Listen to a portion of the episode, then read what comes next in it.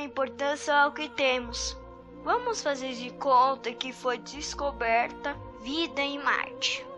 Ainda que se tratasse de um pequeno besouro, o mundo iria à loucura. A manchete de primeira página de todos os jornais seria: Existe vida em Marte. Não é estranho? 27 mil espécies de pássaros e plantas, animais e insetos da Terra são extintos em um ano. Isso nunca virou manchete. Nossos tigres, pandas e sapos estão desaparecendo. Enquanto isso, procuramos sinal da vida no espaço. Com que frequência deixamos de dar a devida importância ao que temos? Saímos em busca de novidades? Agimos da mesma forma na vida.